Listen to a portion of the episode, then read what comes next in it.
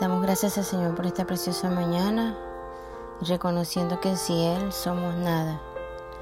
Eh, la palabra de hoy es el tesoro escondido. Además, el reino de los cielos es semejante a un tesoro escondido en un campo, el cual un hombre halla y lo esconde de nuevo, y gozoso por ello va y vende todo lo que tiene y compra aquel campo.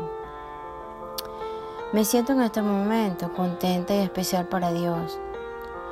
Cuando escudriñamos la palabra, ya que es como buscar oro en una mina, que tenemos que ir a lo más profundo y cavar para poder encontrar el tesoro. Asimismo tenemos que hacer con la palabra de Dios, buscar e ir a lo más profundo para poder ver las maravillas que en ella se encuentran. Así es la palabra del Señor. Hay que sobrellevarla, discernirla y aplicarla en nuestro diario caminar. Y es demasiado hermoso cuando nosotros dependemos, escudriñamos la palabra, la aplicamos, la llevamos a otra persona y nos hace sentir más feliz, nos hace sentir con fuerza cada día como, como el búfalo y que nos renueva como las águilas para poder emprender vuelos cada día más altos y ser renovado en la presencia del Señor.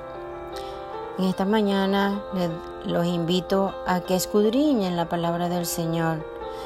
Aprendamos la palabra del Señor, apliquémosla en nuestras vidas y llevémoslas a otro. No lo dude, no lo piense, hágalo.